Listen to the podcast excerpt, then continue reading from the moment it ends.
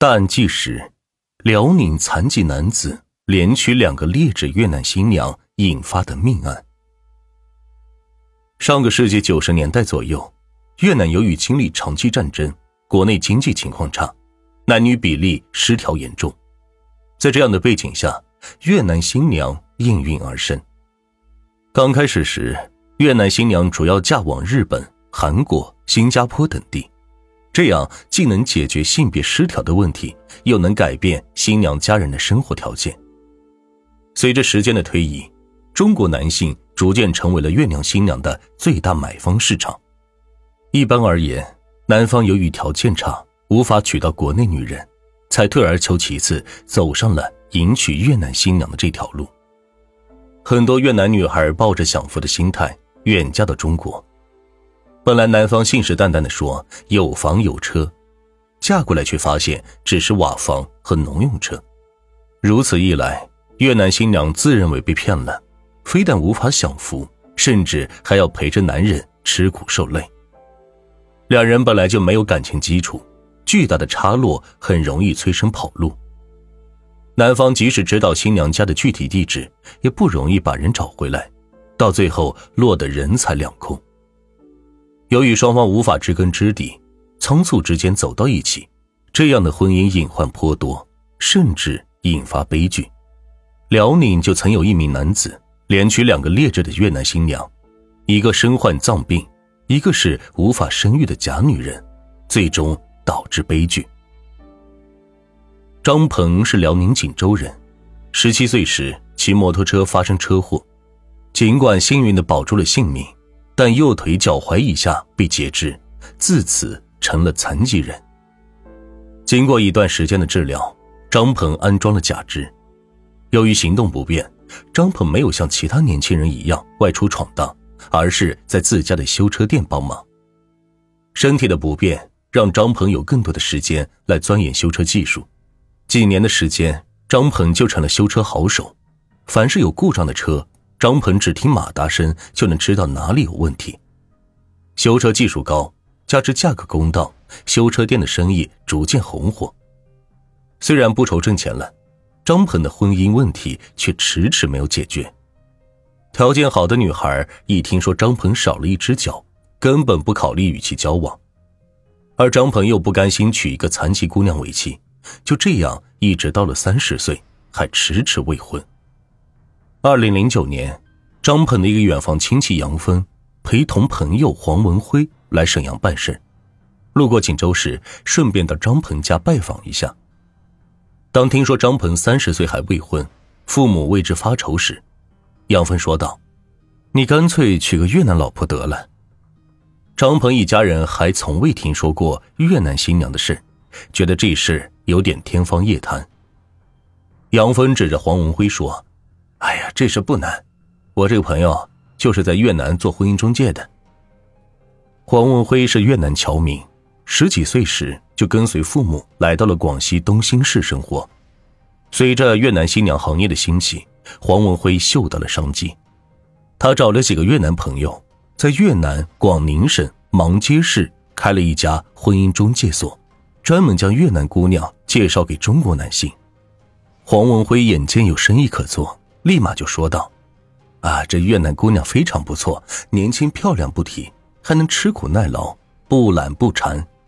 如果你想娶一个，我敢保证让你花最少的钱娶到最满意的女人。”黄文辉的一番话彻底打动了张鹏，何况他还是亲戚杨峰的朋友，应该值得信赖。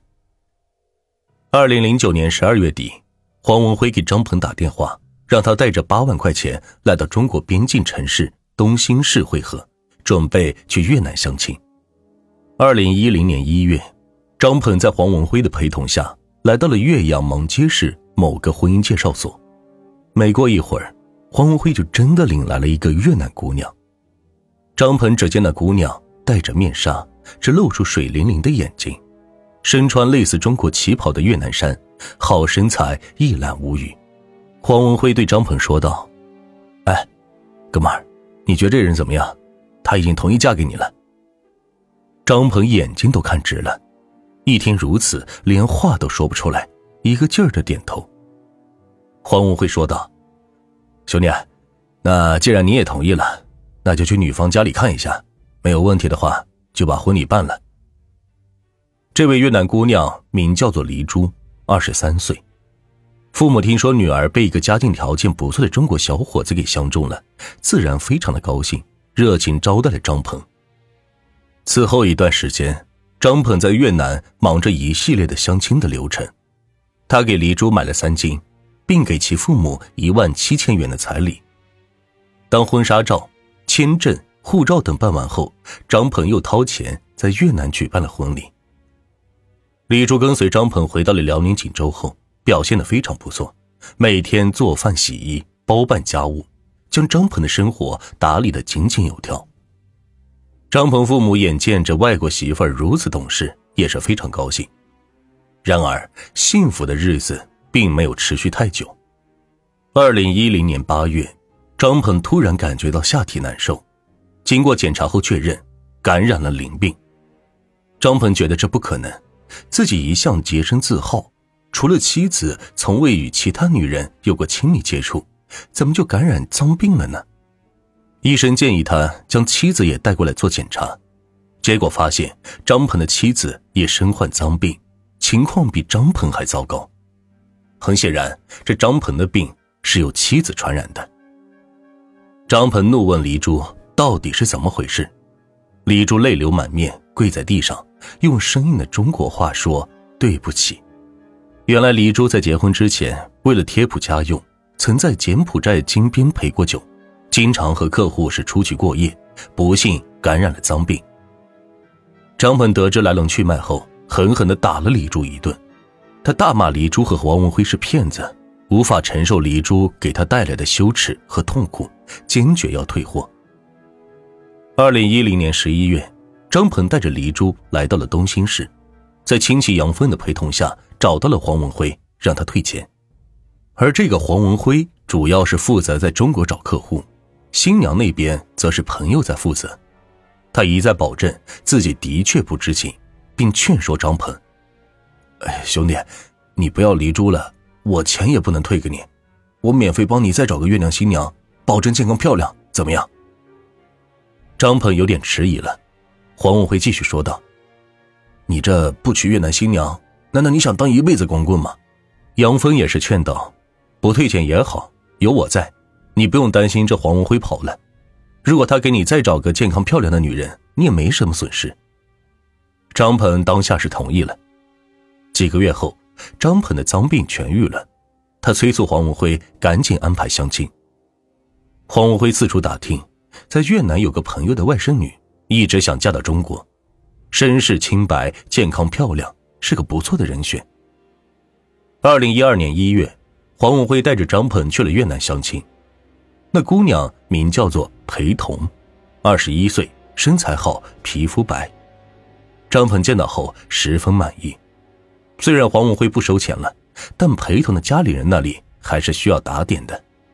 这一次，张鹏给裴彤的父母花了两万三千元，并给裴彤买了金首饰。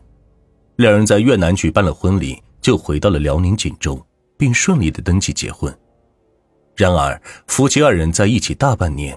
裴彤一直没能怀孕，张鹏的父母是着急抱孙子，催着小两口赶紧去医院检查。经过检查，张鹏没有任何的问题，医生发现裴彤腹部有一道伤口，裴彤解释道那是小时候车祸留下的。医生进一步检查后才发现，裴彤的子宫有将近三分之二被切除了，根本没有怀孕的可能了。张鹏当下就质问裴彤。到底是怎么回事？裴彤直言记得不太清楚了。发生车祸的时候，他年纪太小了。结果询问裴彤的父母后，才得知真相。原来裴彤遭遇车祸，子宫严重受损，为了保住性命，才不得不切除的。张鹏的父母得知这一情况后，整日以泪洗面。啊，我们家的命怎么这么苦呀？这刚送走一个有脏病的，又来了一个不能生孩子的假女人。这一次，张鹏没有退货，但对他的妻子裴彤的态度发生了天翻地覆的改变，动不动就对其又打又骂。裴统不堪忍受如此待遇，就选择了跑路。发现裴统失踪后，张鹏发动亲友四处寻找，均没有任何的发现。张鹏认为裴统很可能是跑到了东兴，或者回到了越南老家。他一怒之下来到了东兴市，向黄文辉要人。根据当初的协议，如果越南新娘在结婚一年内跑路，婚姻介绍所负责完全的责任，或者退钱，或者补换。黄文辉向朋友打听一番。确认裴统已经跑回了老家，他安慰张鹏说：“哎呀，你先回锦州，我想办法把裴统给你带回来。”张鹏回到锦州后，越想越生气，花了十几万，连娶两个越南新娘都不如意，一个身患脏病，一个是无法生育的假女人。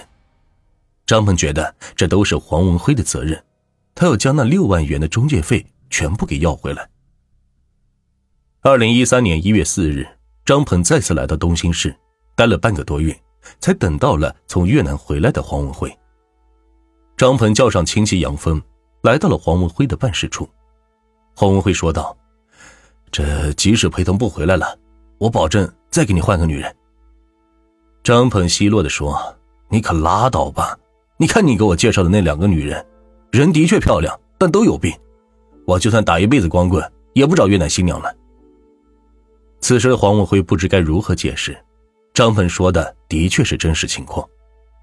张鹏又说：“这两次去越南相亲，彩礼钱、买金首饰的钱我就不要了，但那六万元的中介费你必须得退给我。”黄文辉一听如此，立马就生气了：“哎，你仔细看看合同，我们包退包换，哪有退货赔钱的道理？”两人话不投机，吵了起来，在杨峰的劝说下。也不欢而散了。二零一三年二月三日，赵鹏回到宾馆后，感觉自己被黄文辉耍了，怎么也无法咽下这口窝囊气。当天晚上，他独身来到了黄文辉家中。黄哥，我也知道你们做婚姻中介的不容易，你退给我三万，剩下的三万我不要了，行不行？黄文辉冷哼一声：“哼，别说三万了，就连三分我都没有。”要不是看在杨峰的面子上，我早对你不客气了。张鹏是嚷道：“我早就打听过了，别人花三四万就能娶到个不错的越南新娘，我花了十几万娶到的都是劣质新娘，这难道不是你的问题吗？”